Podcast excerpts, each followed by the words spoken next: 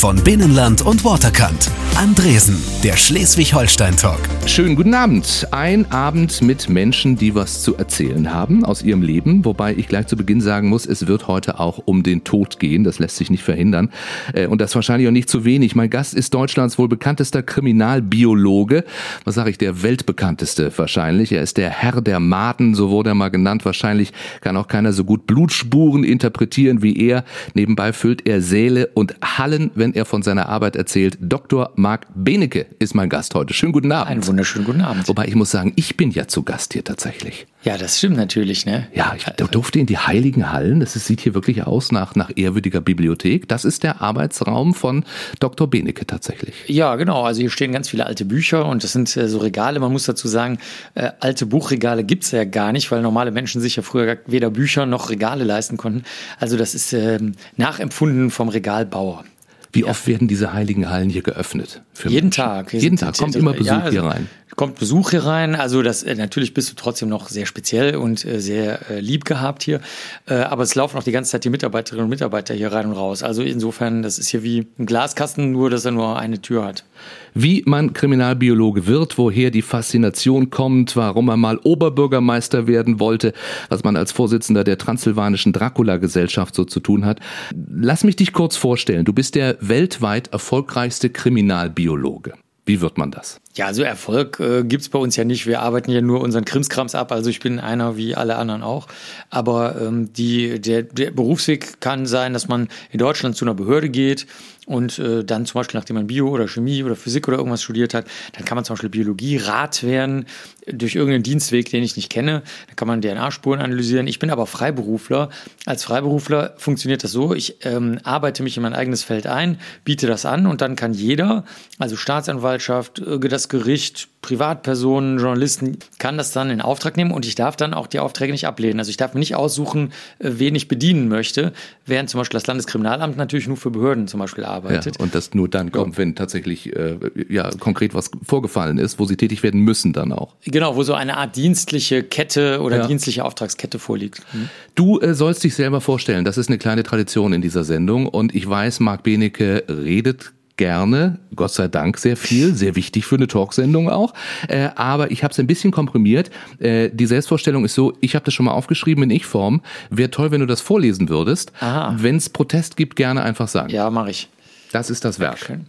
Also, äh, jetzt kommt der Text, der bereits vorher äh, vorgefasst ist. Das hätte ich mir als Kind nicht vorstellen können, dass ich einmal quer durch Interviewsendungen in Deutschland husche oder die zu mir huschen. Dabei bin ich Dr. Marc Benecke vom Beruf Kriminalbiologe. Das klingt nicht unbedingt nach Glamour und VIP-Status. Ja, ist auch nicht so. ähm, wenn ich mich mit Berufserläuterungen auf einer Party vorstelle, haben die Menschen gleich immer eine Folge von CSI vor den Augen und sehen mich schon im weißen Overall einen Tatort abgehen. Dazu muss ich sagen, dass ich niemals meinen Beruf erkläre und auch nicht auf Partys gehe. Also der, und wenn mich auf Partys jemand fragen würde, würde ich sagen, ich bin Biologe. Damit ist das Gespräch aber du verlässt dieses abgedunkelte Zimmer auch mal tagsüber. Ja schon, aber ich gehe, also ich meide Partys. Okay. Ähm, aber die Wirklichkeit ist dann doch weit entfernt von der amerikanischen Polizeiserie zwischen Donuts und Lasertechnik. Aber wie kam ich zu dem Beruf? Erstens naturwissenschaftliches Interesse. Das war schon immer mein Ding. Doch letztlich habe ich Biologie studiert, weil die Leute in der Uni einfach die coolsten waren. Genauer gesagt, die Biologen waren die coolsten. Ich war ja auch für Psychologie und Theaterwissenschaften und so eingeschrieben, Germanistik. Nachdem ich dann Biologie und Psychologie studiert und über genetische Fingerabdrücke promoviert habe, kam ich meinem jetzt ausgeübten Beruf schon sehr nah. Bekannt wurde ich als durch mein Gutachten zusammen mit einem Ameisen-Spezialisten, der hieß Bernd Seifert, äh, Pastor Klaus Geier als Mörder seiner Frau überführt werden konnte. Heute arbeite ich weltweit, gebe Vorträge vor ausverkauftem Haus und liebe das Ungewöhnliche. Mein Haustier ist eine Fauchschabe. Ja, das sind eher so 100. Meine Frau hat sie gerade gezählt vor ein paar Tagen. Wo, wo sind die hier? Die, die da, wo es zischt hinter dir, in diesem Glaskasten. Ah, okay. Nee, da, da. Aber da. eingesperrt. Ja, die sind eingesperrt, ja. Mhm. Aber das Zischen, was. Sehr, sehr possierlich. ja, das ist wirklich possierlich ähm, für die meisten ist das eigenartig, für mich aber ganz normal. Es gibt viele Fauchschaben-Fans, nur von denen hört man nichts, muss man dazu sagen. Es gibt überhaupt viele unsichtbare Leute, die merkwürdige, scheinbar merkwürdige Dinge tun, aber die haben halt keinen Bock, das irgendwem zu erzählen. Okay.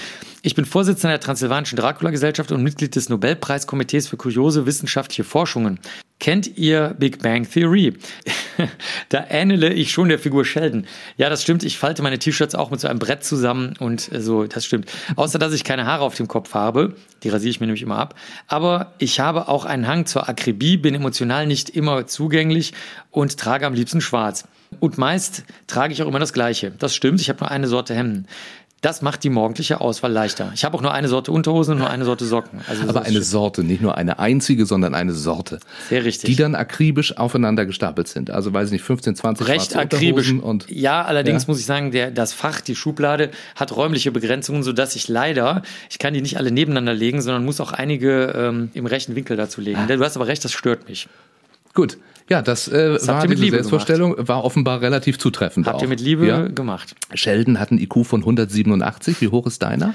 Keine Ahnung. Jeder soll sich sozial verhalten im Rahmen, den er kann und welche Werte daran hängen, das ist mir total egal. Ich habe es noch nie messen lassen und ich würde es auch nicht messen lassen. Das interessiert mich überhaupt nicht. Ähm, wir sitzen hier in deinem ja Wohn- und äh, Arbeitsbereich. Du bist forensischer Entomologe und Subkulturpromi, sage ich jetzt einfach mal. Spurenkundler und Sachverständiger, der so erfolgreich ist, dass er tatsächlich große Seele problemlos füllt. Die Leute strömen zu deinen Veranstaltungen. Ist das ein Phänomen? Also, dass die Leute kommen, dass es sie so interessiert, was du tust?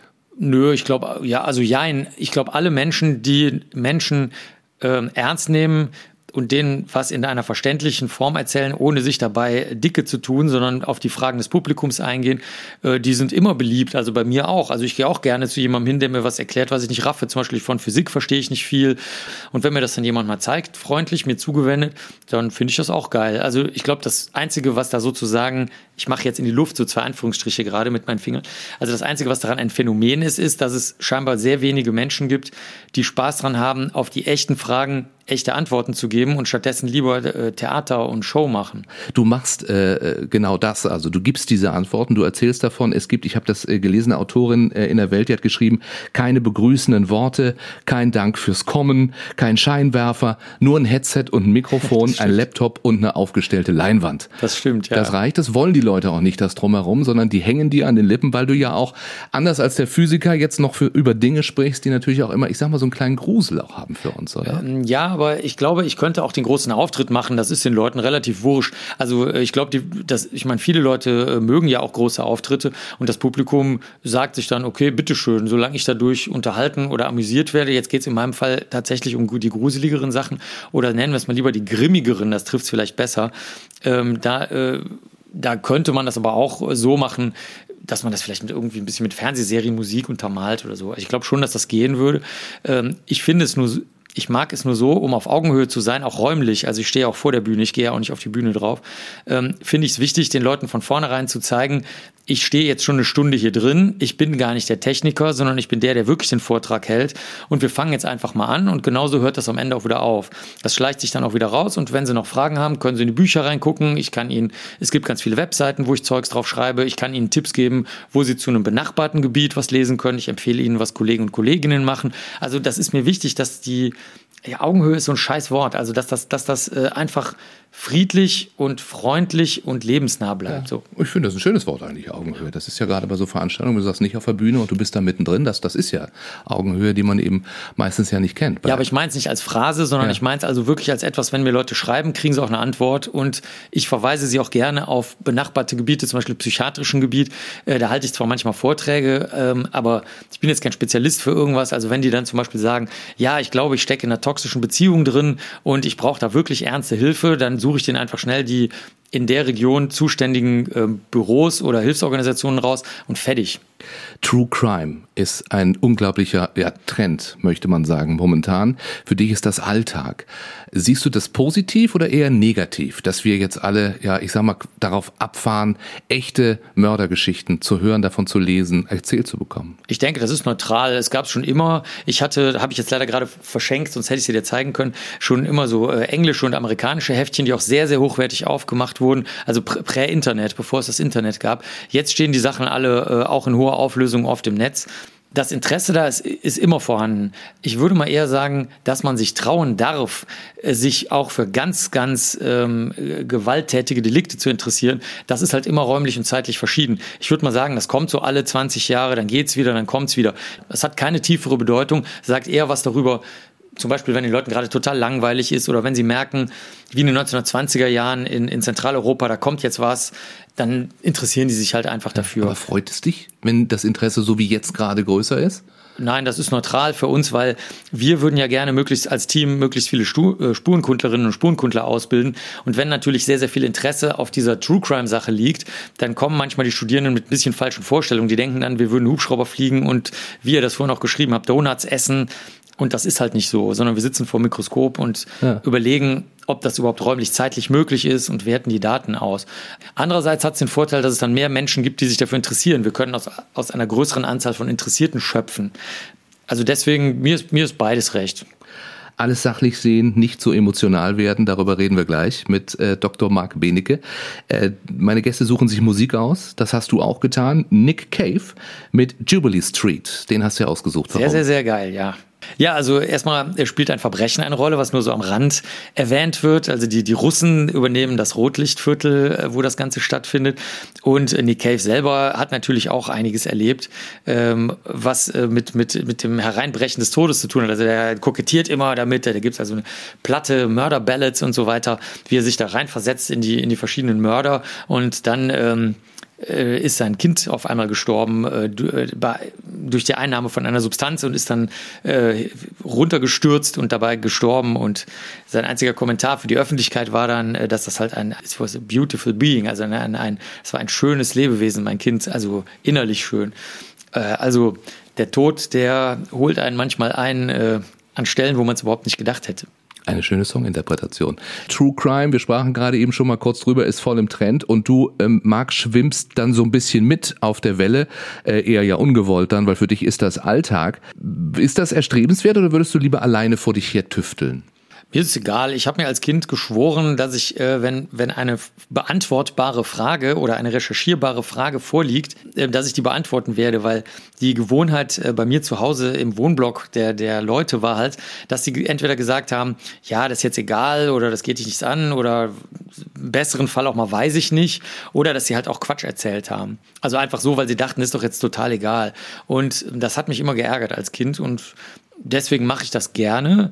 Angenehmer wäre es natürlich, äh, alleine vor sich hin zu wursteln. Das wäre wesentlich angenehmer. Und dann kommt wieder so ein Radio-Fuzzi, ne? Nee, baut nee, hier die Mikrofone auf und hält dich von der Arbeit ab, nee, weil es alles so interessant ist. Nee, das hat damit nichts zu tun, sondern eher damit, dass wir sehr viele Sachen gleichzeitig äh, versuchen zu erledigen. Aber ich mache das gerne, sonst würde ich es nicht machen. Aber sagen wir mal so, wenn ich mir, wenn die Wunschfee käme, und ich mir was wünschen dürfte und ich dann äh, genügend Geld und genügend Infrastruktur und genügend alles hätte, dann würden wir wahrscheinlich alle, die Tina, meine Mitarbeiterin, meine Frau und ich, äh, ganz alleine äh, wochenlang wursteln. Ja. Maden, Würmer und Schaben sind Indizien für meinen heutigen Gast, Dr. Marc Benecke, der wohl bekannteste, ich sag's nochmal, Kriminalbiologe der Welt. Habe ich die Insekten für einen Tatort jetzt richtig aufgezählt? Ach du liebes bisschen. Nein, nein, also nein, nein, überhaupt nicht. Also Würmer sind schon mal gar keine Insekten. Insekten. Ähm, schon mal los. da fängt es schon an. Nee, also die Tiere, mit denen wir am Fundort zu tun haben, jetzt in den meisten Ländern, das sind erstmal Schmeißfliegen, diese grünen und blauen Brummer. Die kommen zuerst. Die wir, ne, genau, das sind Leichenerstbesiedlerinnen, so nennen wir das. Mhm. Und dann gibt's aber auch karierte Fliegen, zum Beispiel Fleischfliegen, die sehen wir meistens, wenn die Wohnungen geschlossen sind und diese äh, metallic glitzernden Tiere da nicht drankommen. Und dann gibt's noch ganz, ganz, ganz viele andere. Also da braucht man gar nicht anfangen, die aufzuzählen. Du, man kann auch mit Tieren arbeiten, die sich gar nicht für Leichen interessieren. Zum Beispiel, wenn die aus Versehen mitverpackt werden und eine Leiche wird dann in einem Sack zum Beispiel zerteilt in einen See geworfen, dann kannst du anhand der Tiere, die zufällig, als der Sack auf der Wiese gepackt wurde, anhand der Tiere, die nur auf der Wiese gelebt haben, vielleicht zum Beispiel sehen, in welcher Jahreszeit das war oder in welchem Monat. Also das heißt, das sind dann keine Leicheninsekten im eigentlichen Sinne, jetzt sind sie aber trotzdem an der Leiche. Ja. Das heißt, wir haben Hunderte und Tausende von Tieren, mit denen wir sozusagen als stille Assistenten arbeiten können. Ja, und damit kann man dann ganz viel tatsächlich herausfinden. Bei dir leuchten die Augen, wenn du das erzählst. Unser eins muss vielleicht erstmal schlucken, wenn er das alles hört. Ach ja, ich, also das ist ja ein Kreislauf des Lebens, ne? Der, der König der Löwen war jetzt ja ganz groß im Kino, äh, die, also die neue animierte Version, wo das ja auch immer so angedeutet wird. Das ist wirklich so. Also äh, das Material, aus dem wir bestehen, das sind halt Kalorien und also Fett und, und ja, Eiweiße und so. Und das ist ständig im Recyclingprozess. Also, um mal ein tröstliches Beispiel zu sagen, ähm, das Eisen, was wir im Blut haben, mit dem wir atmen. Sonst, also atmen könnten wir auch so, aber das würde nichts nützen, weil der Sauerstoff nicht binden könnte. Das muss ständig recycelt werden, weil auf dem Planeten Erde, solange es den Planeten Erde gibt, hat nichts mit Menschen zu tun. Also solange es die Erde als Erde gibt, ist noch nie Eisen entstanden. Das heißt, jeder, der jetzt gerade atmet, das sind wohl alle Hörerinnen und Hörer, Im Bestfall, ja. haben recyceltes Eisen, was Millionenmal recycelt wurde in ihrem ähm, Blut. Das war in Steinen und im Wasser und in den Bäumen und in Pilzen und in der Luft und weiß der Teufel. Also ich hoffe, das ist so ein bisschen, das ist keine esoterische Fantasie, das ist eine naturwissenschaftliche Tatsache, dass das alles recycelt wird und die Insekten sind halt ein Teil von diesem Recycling. Ja. Wie ist das eigentlich? Musst du auch zum Tatort? Oder ist das so, dass die Polizei alles einsammelt äh, oder also die Spurensicherung und das dann bei dir auf den Tisch ablegt, Ja, wenn also- sie dich beauftragt? Also das hängt von unserer ähm, äh, jeweiligen Laune ab. Also ich habe das jahrelang gemacht. Das ist aber so, da wir ja nicht wissen, was rauskommt, werden wir zunächst mal nicht bezahlt. Also wir stecken so ein bisschen in der Falle. Wir müssten vorher sagen, was es nützt. Wir wissen aber nicht, was es nützt, weil wir die Spuren ja noch nicht angeguckt haben. Deswegen ähm, haben wir irgendwann gesagt, wir machen jetzt ganz viele Fortbildungen bei der Polizei. Das mache ich auch bis heute. Ganz viele in Universitäten, bei der Polizei, bei der Staatsanwaltschaft, wer auch immer fragt. Auch international. Gerade waren wir in der Schweiz öfter und so. Und dann können die das schon selber. Das ist so ein bisschen wie, so, die Kinder sind jetzt erwachsen, jetzt können die das auch mal selber erledigen. Der Und Marc hat es ihnen gezeigt. ja, und wenn es nicht so gut klappt, dann können sie ja nochmal nachfragen. Und, aber vielleicht kriegen die ja selber auch was raus, wie sie aus ihren Fehlern lernen. Und heute machen wir jetzt im Team hauptsächlich Nachuntersuchungen. Also wenn irgendwas total schief gelaufen ist oder total seltsam ist oder Jahrzehnte her ist, wir sind jetzt so ein bisschen, das kannst du hier in dem Raum vielleicht auch durch Zufall so ein bisschen sehen, es ist so ein bisschen Sherlock Holmes-mäßig geworden. Also bei uns landen nur noch die ganz komischen Sachen und ehrlich gesagt ist das auch angenehmer. Wenn ich jetzt so einen, ja, ich sag mal, Kreis verschiedener Maden hätte, jetzt mitgebracht hätte, woher ich sie auch immer äh, hätte, könntest du sofort bestimmen, was das für welche sind? Also wenn das die häufigen gleichen Erstbesiedler und Erstbesiedlerinnen sozusagen sind, dann geht das schon, ähm, weil die sehr auffällige Merkmale haben. Also Fleischfliegenlarven, also die Kinder von den karierten Fliegen, die sind zum Beispiel relativ groß. Das fällt re relativ schnell auf. Oder die Schmeißfliegenlarven von den blauen und grünen, die erkennen wir einfach an sehr vielen kleinen Merkmalen, die wir mittlerweile sogar schon mit bloßem Auge sehen können. Ne, das kannst du dir vorstellen, wenn du was lang genug machst, egal was, egal welchen Beruf, erkennst du das direkt. Also ich sag mal Beispiel, du bist Fliesenleger und dann gehst du jetzt in mein Bad rüber und dann sagst du? Die, die sind ja so komisch hellgrün, die sind doch jetzt nicht ernsthaft aus den 50ern. Dann greifst du drauf, wenn du schon sehr lange Fliesenleger bist und sagst, ach tatsächlich, das sind die mit der Oberfläche. Ne? Also Farbe, äh, Kantenlänge, wie sie sich anfühlen, paf. Ne? Und kein also du anderer bist in Mensch. gewisser Weise ein Madenleger dann auch. Ich bin ein Madenleger. Genau, also wir kennen uns einfach mit unseren Spuren so weit aus, wie es geht, aber in den meisten Fällen auch nicht. Du hast auch immer eine Gürteltasche dabei. Jetzt steht sie gerade hier auf dem Steht sie Tisch. hier? Was ist da drin alles? Ja, äh, da sind Lupen drin, also sehr schöne Lupen. Ich kann das ja mal gerade aufmachen. Ähm, die mag ich nämlich sehr gerne. Da fragt immer keiner nach, weil es keinen interessiert. Also das hier sind zum Beispiel so mini kleine äh, ist eine mini kleine Lupe, die ist zehnfach, die hat sind aber keinerlei klein, Verzerrung. Die ist ungefähr so groß wie ja, die Kuppe vom kleinen Finger, würde ich mal sagen. Und hier ist noch eine große, das ist eine 20-fach-Lupe, die klappert auch so ein bisschen, die sitzt lose da drin. Äh, was ist ja noch interessant? Vielleicht das Einzige, was wirklich noch spannend ist, hier ist Isopropanol in so einem kleinen Fläschchen drin, damit man immer alles desinfizieren kann. Glasreiniger, damit man es scharf sehen kann. Ja, und dann äh, vielleicht noch das, das Swiss-Tool, das ist auch ganz spannend.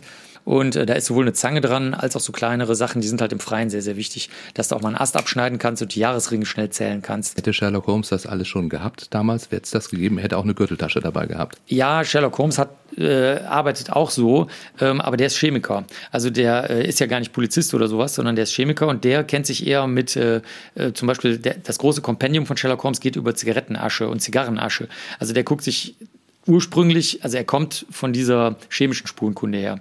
Da hat er also andere Instrumente. Wenn man in Baker Street hinfährt, in London, da ist das jetzt auch aufgebaut, äh, da wo er äh, gelebt hat äh, angeblich, da ist jetzt so ein kleines Museum und die haben das super geil gemacht. Daneben ist äh, wirklich, sind Originalgeräte aus der viktorianischen Zeit, die er dann, zu, ge- übrigens fällt mir jetzt gerade auf, genau wie hier, also der lebt ja auch im Labor, genauso wie ich, Ja.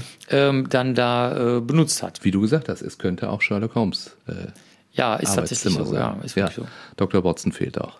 Nee, das ist die Tina. Also der fehlt nicht. Man hat das Gefühl, du tanzt auf sehr, sehr vielen Hochzeiten, oder? Ich tanze nie. Stimmt, Ich Party, tanze nicht. kein Partygänger, Keine, kein, und ich überhaupt kein. Tanzen. Also das letzte Mal, als ich so wie versucht habe zu tanzen, hat eine sehr gute Freundin, die anderen Leute sind ja höflich, hat sie gesagt, äh, Marc, das kannst du wohl nicht so gut. Gut, dann sage ich nicht, dass du auf vielen Hochzeiten tanzt, sondern dass du sehr, sehr viele Projekte hast, sehr, sehr viele Dinge tust. Äh, wenn du jetzt mal so dein übliches Arbeitspensum einer Woche beschreiben würdest, dann ist äh, sicherlich wenig Zeit für Laborarbeit, oder? Ja, genau. Also Labor machen wir wirklich nur, wenn es absolut notwendig ist und auch gut besprochen. Wir haben zum Beispiel einen aktuellen Fall. Das ist ein altes Tötungsdelikt. Da ist der Ehemann, der ist jetzt was älter, der möchte aber noch verstehen, was damals passiert ist. Der war nicht dabei, als seine Frau getötet wurde. Es wurde auch jemand verurteilt. Der hat die Haftstrafe auch sogar schon abgesessen. Der hatte lebenslang. Also es ist wirklich was her. Und der möchte aber einfach nur wissen, ob der Täter das wirklich war. So, und der hat aus seiner Sicht verständliche Gründe, warum er denkt, dass der verurteilte und geständige Täter das nicht war.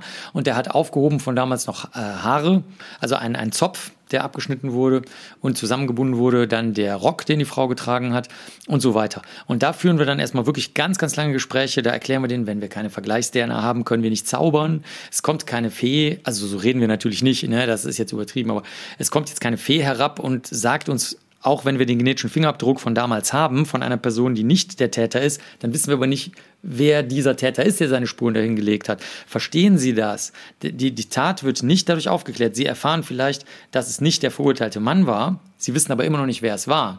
Nützt Ihnen das was oder macht Sie das vielleicht nur noch viel trauriger?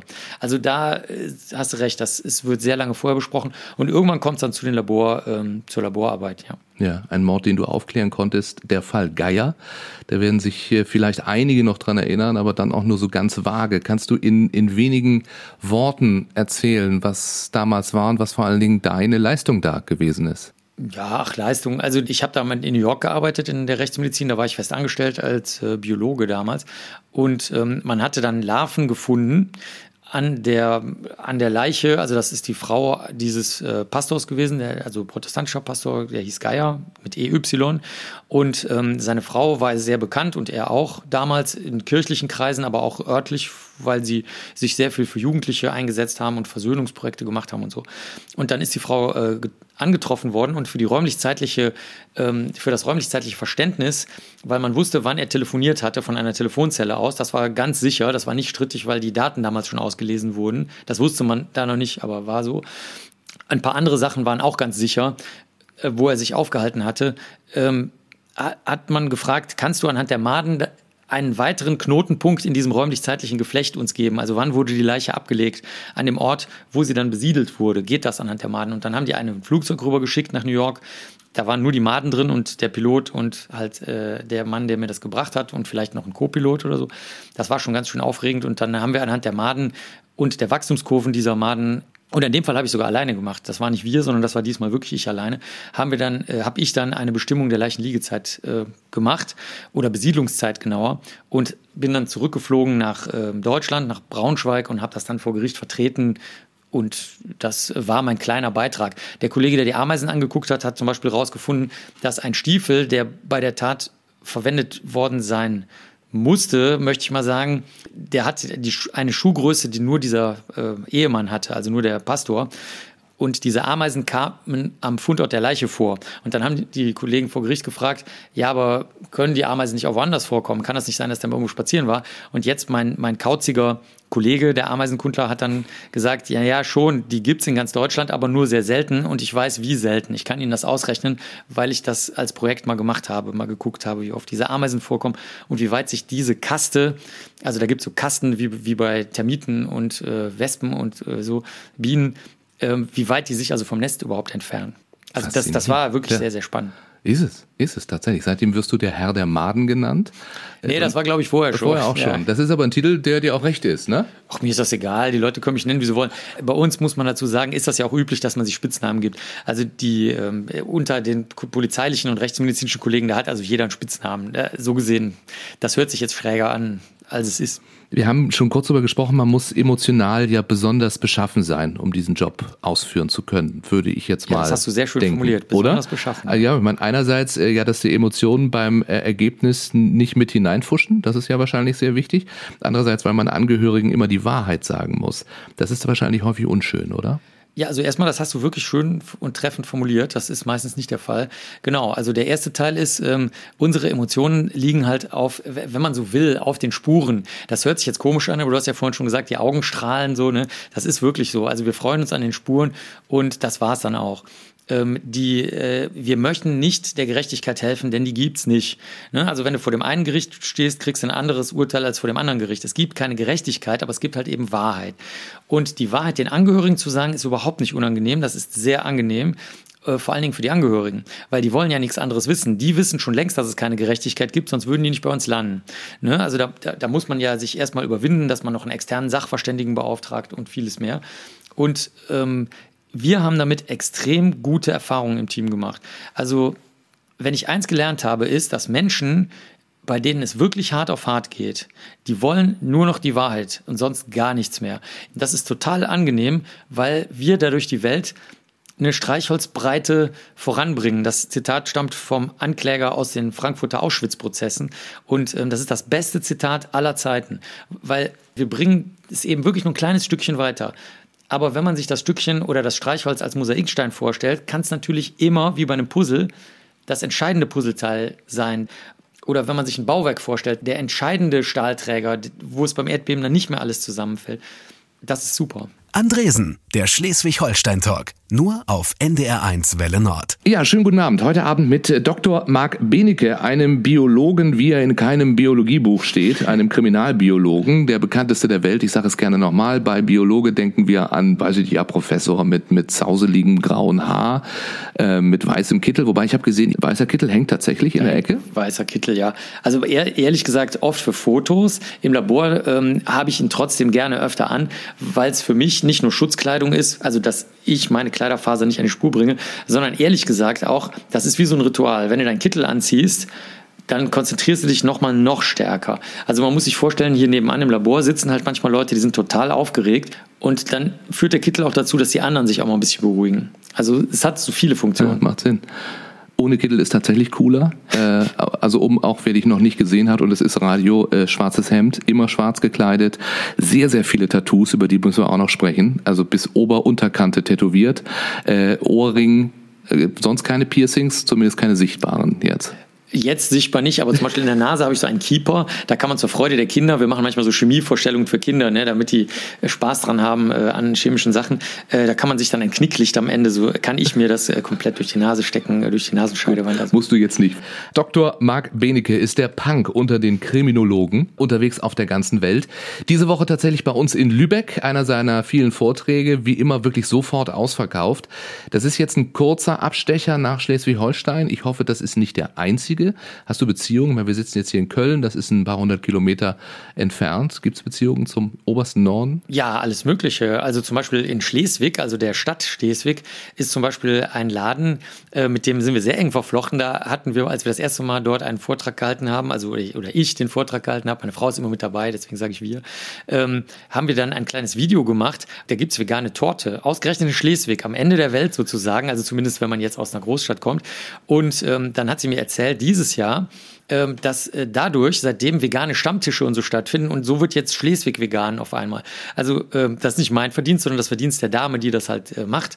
Aber so passiert uns das immer wieder, dass wir in so Orten und auch gerade in Schleswig-Holstein oder so Regionen, wo alle immer sagen so, äh, wir wissen, wie es läuft, äh, mit Fleisch und mit Tieren ja. und mit Eiern und mit das Milch. Das haben wir immer so gemacht. Das war schon das immer ist so. einfach so hier. Ja, und ja. erstaunlicherweise habe ich ausgerechnet in Schleswig-Holstein die Erfahrung gemacht, dass die Menschen ja vielleicht früher durch äh, die Berührung mit, mit viel Kaufleuten aus anderen Regionen oder so, durchaus auch zuhören, auch wenn sie es nicht zugeben, dass die Menschen viel, viel offener, aufgeschlossener, freundlicher, liebevoller sind, als man sich das so gerne im Rest Deutschlands vorstellt, wo man immer denkt, äh, die sind grummelig und reden ja, nicht und so. Das hören wir gerne. Nee, ist wirklich so. Ja. Also das, das, ich kann jedem raten, wenn er mal eine kulturell positive Erfahrung machen will, in den Norden zu fahren und dann halt eben nicht nur irgendwelchen Touristenscheiß zu machen, sondern einfach mal mit den Leuten irgendwas zu arbeiten oder ja. zu unternehmen. Und vegane Torte in Schleswig zu probieren. Vegan ist für dich wichtig, du verzichtest auf alles Tierische. Tatsächlich, ist das Konsequenz aus deinem Job vor allen Dingen? Ein bisschen. Also ich habe mit Tintenfischen früher gearbeitet, also ich habe ja Psychologie nebenbei, also als Nebenfach studiert, im Diplom hatte ich das. Und da ist uns allen aufgefallen, wie unglaublich intelligent die sind. Also bei den Tintenfischen, bei den Achtarmigen zumindest, die Zehnarmigen sind nicht ganz so schlau, aber die Achtarmigen, die kommen locker, also wirklich locker. Das ist jetzt keine, kein so ähm, äh, blümerantes Blabla von einem Naturschützer, sondern es ist gemessen, wir haben ja Lernexperimente mit denen gemacht, an jeden Hund und an jede Katze ran. Also wer seinen Hund oder seine Katze für super schlau und trickreich hält, der darf nicht mit Tintenfischen arbeiten. Und das noch verrücktere ist, dass sie eine Persönlichkeit haben. Ja. Also jeder von denen hat eine ganz klar erkennbare Persönlichkeit, messbar. Keine Einbildung, kein Werbegeschwätz, äh, ne, geben sie ihrer Katze Schäbar mit Petersilie und so, sondern das ist gemessen seit Jahrzehnten. Und wenn man jetzt natürlich Individuen hat, die auch noch sehr klug sind, dann geht natürlich irgendwann bei einem die Lampe an, dann sagt man, äh, ja, dann sollte ich die vielleicht besser nicht essen. So wie auch in Deutschland kaum wenige Leute essen Pferde und Kaninchen. Manche ja, aber wenige machen das und keiner isst Katzen und Hunde in Deutschland. Und dann haben wir irgendwann gesagt, für uns im Team, in dem, die damals damit die Tintenfischen gehabt haben, das ergibt keinen Sinn. Ja. Wenn ich das mag, dann sollte ich es nicht essen. Egal. Absolut nachvollziehbar. Es gibt Millionen von Ausreden, aber es sind nur Ausreden. Du würdest aber auch, weiß ich nicht, ich hatte letztens Fruchtfliegen bei mir in der Küche, wirklich schrecklich. Es war so heiß im Sommer. Äh, die kommen ja, auf einmal sind sie da, du weißt gar nicht, woher sie kommen. Du wüsstest, woher sie kommen. Woher kommen die Fruchtfliegen? Warum sind die, die auf einmal ja, da? Ja, eine gute Frage. Ja. Die, die ähm, Taufliegen, wie sie auf wissenschaftlich heißen, die ähm, werden schon mit dem Obst angeliefert. Also die haben winzig kleine Eier, die siehst du überhaupt nicht. Die essen wir mit die isst du mit, ja klar, du isst die ganze Zeit Insektenteile und alles Mögliche mit. Ich meine, auch Feinstaub und so isst, du isst ja alles Mögliche natürlich mit. Und ähm, die äh, äh, entwickeln sich dann unter bestimmten Bedingungen, zum Beispiel klassischerweise, wenn die Banane oder der Apfel zu lange da liegt. Also da müssen die, Fliegen, die Tiere noch nicht mal kommen und Eier ablegen. Einfach mal ein Glas Essig oder Wein oder irgendwas rausstellen, dann sind sofort die Taufliegen da. Also die sind schon drin und dann kommen sie irgendwann raus. Du würdest sie jetzt aber nicht vernichten, sag ich mal. Also ich, ich habe dann Nö. so Essig hingestellt und dann fliegen die da rein, sind tot und man ist glücklich. Nö, ich mache einfach das Fenster auf und dann fliegen die raus. Also einfach den Müll wegtragen oder was auch immer die gerade anlockt, Bier oder so, was auch immer das ist, einfach wegtun, wenn es einen stört und ansonsten Fenster auf. Also äh, ich bin überhaupt der Meinung, dass man mit diesen Tieren, die stören ja überhaupt nicht, aber vor allen Dingen, man wird sie super leicht los. Zum Beispiel Schmeißfliegen auch. Wenn es keine Stubenfliege ist, Stubenfliegen wollen in der Stube bleiben. Aber wenn es eine Schmeißfliege ist, macht man einfach das Licht aus oder wartet bis Abend ist, macht das Fenster auf, macht, stellt draußen eine Taschenlampe hin, nach einer Sekunde sind alle Schmeißfliegen draußen. Also es gibt überhaupt keinen Grund, die immer zu jagen und zu töten. Ja. Hier ist NDR 1 Welle Nord und ich sag mal, es ist gut, dass diese Sendung zur etwas späteren Stunde läuft, denn es äh, wird jetzt noch mal ein bisschen blutrünstig. Dr. Marc Benecke ist heute mein Gast, beziehungsweise ich darf zu Gast bei ihm sein, hier in seinem Arbeitszimmer in Köln. Er ist Kriminalbiologe und so ganz nebenbei auch Vorsitzender der Transsilvanischen Dracula Gesellschaft. Ist das der konsequente Schritt, wenn man Tag für Tag beruflich mit Blut zu tun hat? Ja, wäre es vielleicht, aber komischerweise bin ich der Einzige. Also scheinbar hat es andere Gründe. Der wahre Grund ist, dass in New York, als ich da habe ich ja wie gesagt früher gewohnt, äh, da war meine Nachbarin, die hatte eine eigene Dracula-Gesellschaft und der The Count Dracula Fan Club. Und die war also steinreich und wohnte da in so einem Penthouse und hat sich dieses Klüppchen geleistet. Und die hat mir erzählt, dass aber in Transsilvanien auch immer ein Treffen ist von der Transylvanian Society for Dracula. Bin ich natürlich dahin. Und als dann der Präsident gestorben ist, der ähm, Nicolae Paduraru, da habe ich das dann übernommen. Und so bin ich dazu geworden. Also es, es, es hat in Wirklichkeit eher so kosmopolitische Gründe, glaube ich. Gut, äh, es ist aber äh, die Liebe zu den Filmen, zu der Geschichte. Es ist jetzt nicht äh, eine Faszination für Vampirismus. Doch auch. Also meine Frau und ich haben ja eine große äh, Abhandlung, eine wissenschaftliche, die ist auch auf Englisch erschienen äh, und sehr zäh zu lesen, mit, mit sehr vielen Daten darüber geschrieben, über Menschen, die sich für Vampire halten zum Beispiel. Ich kenne aber auch viele von den Leuten, die Filmforschung machen und sich eher damit auskennen und mit den anderen von dir genannten Gebieten. Also ich versuche das immer alles zu mischen. Also ich versuche die Leute, die zum Beispiel Subkulturvampire sind, mal für die Filme zu begeistern oder für Musik oder die Leute, die sich für Münzkunde äh, interessieren, weil da Vlad Zepes drauf zu sehen ist, der ja dann von Bram Stoker eingeführt wurde in diese ganze Dracula-Geschichte, ähm, die mal dazu zu bringen, mit den Medizinern zu reden, die sich fragen, warum aus der Amygdala, die an der Seite vom Kopf liegt im Gehirn, warum da die Angstquelle ist und so. Also mir macht Spaß, die immer alle zusammenzubringen. Aber wenn du jetzt Subkultur Vampir sagst, was, was muss ich mir darunter vorstellen? Also es gibt Menschen, die halten sich für einen Vampir? Ja, so haben wir das früher immer gesagt, bis dann zwei große Studien rauskamen von Soziologen aus den USA, ähm, wo man das besser verstehen kann. Das ist eine Identität. Also wenn man dich fragt, was bist du, was machst du eigentlich, dann sagst du vielleicht zum Beispiel jetzt Journalist. Dann ist deine Identität, deine Berufsidentität Journalist. Obwohl das ja, wenn du mal überlegst, machst du ja tausende von anderen Sachen auch noch. Ne? Also du bist meinetwegen, keine Ahnung, Partner von irgendjemandem oder kochst gerne und 50 Millionen andere Dinge aber irgend, irgendwie hat man so eine Kernidentität. Oder man zum Beispiel sexuelle Identität, man sagt, ich bin hetero, ne, obwohl das vielleicht gar nicht stimmt, äh, alleine. Oder ich bin pansexuell, mir gefällt alles. Ja, aber dann fragst du wirklich alles? Und dann so, ja, nee. Ne, so. Und diese, da, das ist sehr interessant, weil man hier mal an sehr kristallin sehen kann, wie sich Identitäten bilden. Also diese Menschen weichen auch nicht mehr davon ab, oder Wesen sozusagen aus deren Sicht. Und wenn man die dann fragt, ja, aber du alterst doch ganz normal und du hast doch ganz normale genetische Eltern und du bist doch ganz normal geboren worden.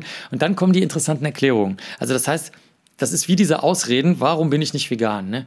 So ist das hier genauso. Also ich habe eine Identität, davon weiche ich jetzt auch nicht ab. Und jetzt fangen die interessanten Erklärungen an. Wie, mach, wie biege ich mir das zurecht, dass das funktioniert, obwohl es gar nicht funktionieren kann? Also am Ende haben wir sehr, sehr viel darüber gelernt, über wie Menschen, eben auch zum Beispiel Leute vor Gericht, ihre Lebensgeschichte erzählen, die sich um einen Kern der Identität herumkristallisiert. Und wenn du diesen Kern nicht verstehst, verstehst du die Geschichte nicht, auch nicht von den Leuten im Knast, dann sagst du, ja, aber sie haben doch die Person vergewaltigt. Das ist ihr Sperma, sie wurden dabei gefilmt. Was erzählen sie denn jetzt hier für eine Scheiße? Einfach. Aber, aber wenn, man die, wenn man seine Identität versteht, zum Beispiel Identität, ich bin der brave Sohn von der Mutti dann rafft man, dass der sich das nicht eingestehen kann. Hm. Weil egal, ob der dabei gefilmt wurde, er ist aber hauptsächlich der brave Muttersohn. Das ist spurenkundlich wichtig, weil man würde sonst verzweifeln und sagen, okay, dann ist hier mit unseren Spuren was falsch. Ne? Aber ist es gar nicht, sondern man muss es runterbrechen auf die Spur. Und das ist das Tolle an den Spuren, weil du davor noch nachgefragt hattest. Die Spuren erzählen immer den wahren Ablauf, räumlich und zeitlich. Sie erzählen aber nicht unbedingt den sozialen oder kulturellen. Der dich aber Ablauf. ja auch sehr interessiert. Der, und so führt ja. es dich dann auch äh, zur transsilvanischen Gesellschaft dann wieder. Genau, oder auch in die Psychiatrie, wo ich ja. mit den Leuten rede, oder ähm, zu Gesprächen mit Leuten, die Berufe machen, von denen ich nichts verstehe, irgendwas Betriebswirtschaftliches oder so. Genau. Um ein Haar hätte ich sagen können, äh, ich bin heute zu Gast beim Oberbürgermeister einer Millionenstadt äh, Deutschlands. Er stand zumindest auf dem Wahlzettel. Dr. Marc Benecke wurde Dritter bei der OB-Wahl in Köln. Sieben Prozent immerhin. Nochmal Glückwunsch. Mehr, mehr, also War mehr, noch mehr als sieben. ruhig, mehr als sieben ja? Wie viel waren es? Ich weiß nicht, keine Ahnung. Ja, 7,4 oder so. Ach so, ja. aber nicht acht. Nee, nicht acht. Ja, also bitte. Ja. Den Kölnern ist äh, damit aber die stiletto-sichere Innenstadt entgangen. Das war äh, eines deiner Wahlversprechen damals. Und da hört man schon raus, deine Partei ist die Partei. Man kennt sie auch als Satirepartei und stiletto-sichere Innenstadtbepflasterung. Das stand im Wahlprogramm. Auch Freilassung aller Kaninchen und eine 4711 Friedenslinie nach Düsseldorf. Ähm, das waren die Wahlinhalte damals als Direktkandidat. Einige, einige, einige. Ja. einige. Was denn noch so? Äh, freie Sicht auf den Kölner Dom von der ganzen Welt aus, also von überall aus zum Beispiel. Oder Straßenreinigung auch mit 4711 nur noch. Ja, und das sagt ein forensischer Ethnologe. Wieso auch noch Politik? Und dann ja äh, in der Partei, deren Programm ja eben Satire ist. Ach ja, weiß ich gar nicht. Also äh, die, ich meine, es sitzen ja jetzt zwei äh, Europaparlamentarier der Partei, also Nico Semsrott und Martin Sonneborn im Europaparlament. Die machen eigentlich gute Sachen. Also weil du vorhin Freilassung von Kaninchen gesagt hast, ich habe dem Martin geschrieben, da ging es um die Käfige von Kaninchen, ähm, dass er da bloß keinen Scheiß machen soll. Und er hat dann äh, das Richtige getan und äh, hat also für kaninchenfreundliche Politik im Europaparlament gestimmt. Oder ähm, äh, was vielleicht viel wichtiger ist, äh, der Martin war schon mehrfach, wirklich jetzt, ohne Quatsch, ähm, bei absolut wo es auf eine einzige Stimme ankam, Entscheidungen, der, das Zünglein an der Waage, ähm, wenn es um Datenschutzbestimmungen ging. Also insofern ähm, machen wir eigentlich immer sehr äh, menschenfreundliche Politik. Ja, ich habe das, äh, muss ich sagen, auch anfangs wie viele kritisch gesehen, muss aber auch sagen, jetzt nach diesen Jahren von Martin Sonnenborn, äh, wir haben das zur EU-Wahl ja ein bisschen mitbekommen, äh, dass äh, er tatsächlich auch, ich sag mal so, den Finger in die Wunde legt, in, in das und auch einen ja. Einblick gibt in das, was da so hinter den Kulissen passiert, was man natürlich nicht mitkriegt, weil, ich sag mal, die große Politik da auch ein bisschen zusammen zusammenhält. Auf kommunaler Ebene allerdings, wenn du jetzt sagst, äh, freie Sicht auf den Kölner Dom von überall, äh, kann man natürlich sagen, na ja, wenn du das gemacht hättest, es, es geht um Wichtigeres. Ja, äh, klar, also wir machen ja, die, die, wir machen es ja wie alle Politiker und Politikerinnen, wir versprechen halt irgendwas, was die Leute gerne hören wollen und dann hinterher machen wir das, was wir wollen. Also ja. das ist ja klar. Also, also, siehst du das so, dass man die äh, bei der politischen Entwicklung, wie wir sie jetzt haben, äh, europaweit, Amerika, Russland, was auch immer, dass man äh, Politik tatsächlich eher mit Humor begegnen muss, vielleicht auch nur ertragen kann? Nö, Humor? gar nicht. Also es, es, hat, ist ja auch in Skandinavien oder im Nord, in Nordeuropa gab es ja auch schon mal einen Comedian als ähm, ähm, OB und so. Also nein, ich, ich glaube nicht, dass man mit Humor der Sache begegnen äh, kann oder muss, sondern ich denke, man kann es einfach mit Humor machen und sich dann sozial und menschenfreundlich hinterher verhalten. Und eine gute Methode ist natürlich Humor, weil äh, ist ja klar, je wichtiger ich mich halte und je humorloser ich dadurch werde, umso, we umso weniger Bindung oder Kontakt oder Bodenfühlung habe ich natürlich noch. Wir wissen, welche Eigenschaften Politiker haben müssen. Das ist sehr, sehr gut untersucht. Die müssen symmetrische Gesichter haben, damit sie gewählt werden. Das ist gut untersucht. Und auf Wahlplakaten dann halt symmetrisch aussehen. Und äh, ansonsten äh, müssen sie, dürfen sie nicht zu klug oder äh, feuilletonistisch weise sein. Das sind die beiden einzigen Eigenschaften, die Spitzenpolitiker haben müssen. Das ist seit vielen, vielen Jahrzehnten bekannt. Also insofern. Deswegen bist du es nicht geworden, weil du ja doch sehr weise bist. Ähm, nö, äh, ich lasse das ja nicht raushängen, falls es so sein sollte. Hast nee, so bei mir ist es der Doktortitel. Also, Der Doktortitel, ah ja. äh, hier in Köln wurde mein Doktortitel ja wieder vom Wahlzettel entfernt, weil man Angst hatte, dass das dann also mir einen Vorteil verschafft. Ach so. Ist hier passiert, ja. Tatsächlich. Aber mit deinem Doktortitel könnte nichts passieren, gehe ich mal fest davon aus, so wie du erzählst. Du meinst plagiatartig? Ja, also Nee. wenn jetzt irgendjemand sagen würde, überprüfen wir mal, ob das alles Nee, mit wurde schon, Dingen- wurde, schon. Also die Leute Also- von damals doch Vroni Plug, so fing das ja, Ja. alles an, äh, die äh, haben natürlich mal angefragt und äh, da ich ja ein großer Freund von Nerds, Überprüfungen, Wahrheit und Tatsachen bin, habe ich denen sofort gesagt, wo sie die Arbeit finden können, wo, wo die Quellen sind und so weiter. Ich fand das, das war eine sehr angenehme Erfahrung. Also ich, wenn es nach mir ginge, wenn die die Zeit und das Geld hätten, sollten die alle Doktorarbeiten überprüfen. Das ist der Doktor, das ist der politische Beneke. Du bist, äh, nimmst mir nicht übel, äh, Darsteller auch. Du bist auch Rampenlichtsucher, würde ich mal behaupten. Wenn So- ich die Wahl hätte, nicht, ne? Nee. aber Wie viel Künstler steckt in Marc Benecke? auch gar nichts. Also ich bin extrem unkreativ. Ich Dein arbeite Körper ist komplette Kunst. Ach so, ja gut, Ja. aber ich arbeite nur die Fragen ab. Also wenn mich keiner was fragt, mache ich auch nichts. Okay. Ist übrigens auch eine Ähnlichkeit zu Sherlock Holmes. Dem ist immer langweilig zwischendurch und der freut sich, wenn jemand kommt, der ihn was fragt, weil er selber unkreativ ist. Das ist bei mir genauso. Ich bin total unkreativ. Um nochmal auf die Tattoos zurückzukommen, äh, man kann die sich auf deiner Homepage sogar angucken. Du bist da sozusagen nackt bis, äh, also man sieht dich nackt bis auf Unterhose äh, und Drehbar, kann jedes ne, genau. drehbar tatsächlich, man kann Benecke drehen online und Genau. sich jedes Tattoo erklären lassen. Genau, also das war fürs Grassi-Museum für Völkerkunde. Da habe ich äh, also die Tattoo-Ausstellung mit begleitet und wir haben dann die ganzen Archivalien da eingebracht, die jetzt im Archiv liegen dort. Und äh, irgendeiner musste natürlich auch mal vorangehen und fürs Poster und für dieses Drehbare haben sie dann mich genommen und man kann dann einzelne Tattoos anklicken. und Zum Beispiel den Autobahnfink. Der Autobahnfink. Der, glaube ich, sehr zentral ist, ne? Auf der Hand. Der hier. ist auf Ja. meiner äh, linken Hand. Autobahnfink war das Zeichen wirklich an allen Raststätten damals, als wir klein waren. Im Westen, äh, die, ja, die, äh, die Leute aus dem Osten kennen das nicht. Ja, Im Westen Mitropa. klebte das also überall. Der Autobahnfink. Und äh, er hebt also einen Flügel wie so ein Finger und der andere Flügel mit Finger zeigt nach unten, weil da halt der Dreck liegt. Ne? Und dann sagt er also ähm, äh, immer sauber bleiben. Ne? Also Das finde ich natürlich ein, ein sehr gutes Lebensmotto, das gilt für alles. Immer und sauber deswegen auf bleiben. der linken Hand. Nee, Aber- nee, das war Zufall. Das war, weil äh, auf der rechten Hand schon die, äh, die nautische, das nautische Aber es Motiv. ist wirklich, schauen Sie sich das alle mal an online. Es ist ein Gesamtkunstwerk. Das Sanifair-Logo hast du noch nicht. Ich meine, das wäre die konsequente Fortentwicklung. Nee, Sanifair hat ja auch kein, nee, das Sanifair-Konzept gefällt mir nicht. Ja, so ein bisschen wie Yin und Yang, aber das Logo. Ich habe es mir extra Ja, das angeguckt. das Logo also man schon. könnte da irgendwas reindeuten. Ja, mir gefällt aber das innere Konzept nicht, äh, weil immer sauber bleiben, das stimmt. Kümmer dich selber drum, äh, achte darauf, dass es sauber wird, mord's nicht rum, sondern halt, das, halt dich und andere und deine Umwelt selber sauber, nicht immer nur meckern. Während bei Sanifair kriegst du diese blöden 50 Cent, die aber keiner einlöst. Ja, du Also musst ja jetzt 70 zahlen. Ja, oder kriegst du nur 70, das kann man, 50 zurück. kann, man ja gerne mal ausprobieren, das einzulösen. Also das ist ein Albtraum. Also wir verschenken die schon immer an Leute, die es dringender äh, brauchen, das Geld, weil äh, erstens, weil sie es dringender brauchen und zweitens, weil man sowieso nicht eingelöst kriegt. Nicht. Also Sanifair-Konzept ist mir unsympathisch. Sehr sympathisch ist dir Leonard Cohen, den hast du dir auch ausgesucht. Dance Me to the End of Love. Warum der? Ja, ein sensationelles Video. Also Leonard Cohen war super. Also ich sage nur zwei kleine Beispiele. Also erstens war er super auf der Bühne. Er musste am Ende im Knien singen oft. Das habe ich noch selber live gesehen, äh, weil er halt zu kaputt war. Der hatte mörderische Rückenschmerzen und noch ganz andere Sachen. Und das zweite, Dance Me to the End of Love, ist halt das beste Video überhaupt. Ähm, das, das, das sind so Paare, die, die lange zusammenhalten und lange zusammenbleiben. Die sieht man da in dem Video und ähm, das ist für, bei seiner Lebensgeschichte besonders ähm, verrückt und interessant, dass ihm das so ähm, nahe gegangen ist und wichtig ist, also dass auch ältere Paare vor allen Dingen, also nicht nur junge, äh, da halt äh, mit ganz viel Kitsch, mit brennenden Gitarren, die, äh, brennenden Geigen, die sieht man dann im Video und so weiter, äh, zusammenbleiben. Und ähm, das ist eins seiner wenigen Vermächtnisse, dass man also bis zum Ende der Liebe äh, weiter zusammen tanzen soll. Obwohl der Beneke nicht tanzt. Nee, ich mache das dann innerlich, ist ein innerer Tanz. Ja, fast schon wieder vorbei. Ein Abend mit Dr. Marc Benecke, der nochmal ein Schlückchen was eigentlich trinkt. Was hast du hier auf deinem äh, Kalten Tee gemischt mit- viktorianischen Schreibtisch? kalten Tee mit Wasser und einem Schuss Zitrone. Während, das äh, können Sie, liebe Hörerinnen und Hörer, nicht sehen, ähm, ihr ähm, äh, zu Recht beliebter Moderator noch nicht ein einziges Mal am Wasser genippt hat. Ja, ich bin so fasziniert gebannt. Ja, bei all dem, Irre. was du hier zu erzählen hattest heute Abend. Da kam ich nicht dazu, aber wenn es dich beruhigt, wie viel Insekten sind jetzt hier drin?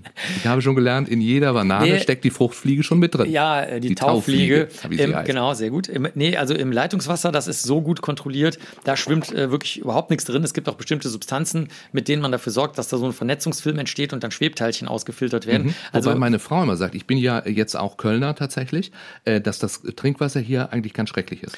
Ja, äh, das ist Ansichtssache. Der Kölner glaubt ja auch, sein Bier schmeckt sehr gut.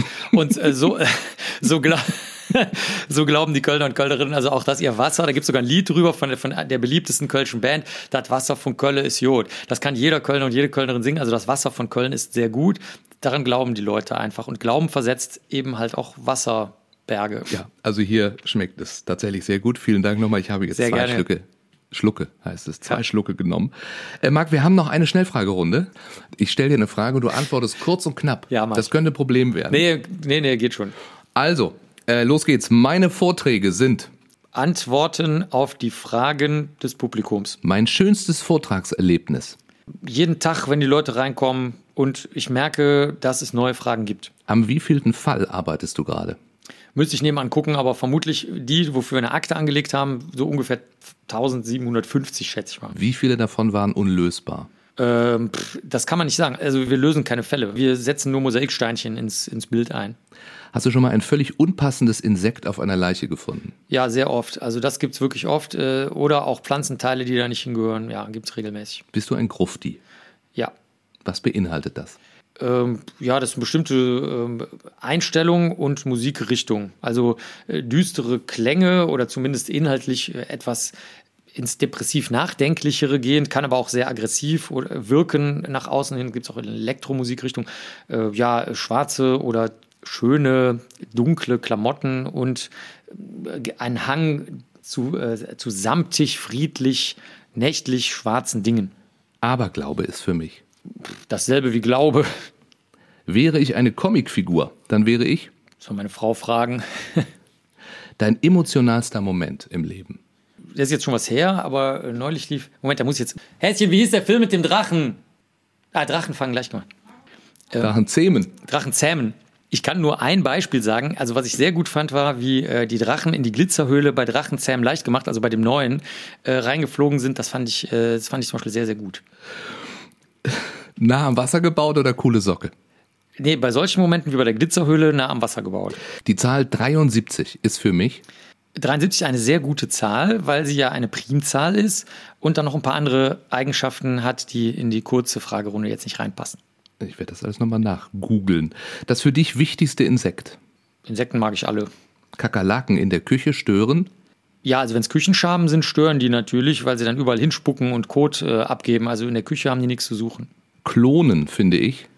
Also entweder wird es für wirtschaftliche Zwecke benutzt, um halt teure Rennpferde und sonst was zu klonen, oder es ist ganz traurig, wenn Leute ihr Haustier verlieren, denken sie, sie würden jetzt dasselbe Tier mit allen sozialen Eigenschaften und Erinnerungen wieder kriegen. Also klonen ist irgendwie, ja, also ich, es ist eine sehr, sehr coole Technik, aber meistens passiert was Trauriges. Was war das nochmal hier in dem? Fauchschaben. Das sind Fauchschaben. Die waren relativ ruhig jetzt eigentlich ja, die aber sie ganze Zeit. zischen. Sie haben gezischt vorhin. Ja, aber die, die Mikrofone sind so gut. Haben wir nicht, haben wir nicht Ja, selbst wenn, könnte man ja Ich hatte ein bisschen Sorge vor den Fauchschaben. Ach so, tatsächlich. nein, nein, nein. Ja, aber sie sind hier Brauchst unter Glas. genau. Äh, Dr. Marc Benecke, vielen Dank, dass ich hier sein durfte. Ja, das war mir eine Freude. Also das würde ich, ich würde öfter gerne Talkshows hier bei mir machen. Das wäre wesentlich effizienter. Ich nehme die Mikros aber wieder mit. Benecke.com, gucken Sie alle mal. Äh, auch wie der Mann fast nackt aussieht und was er für tolle Tattoos hat. Dankeschön. Es stehen auch wissenschaftliche Artikel da. Immer Dienstagabends ab 8. Andresen, der Schleswig-Holstein-Talk. Nur auf NDR1 Welle Nord. Wir lieben Schleswig-Holstein. Moin.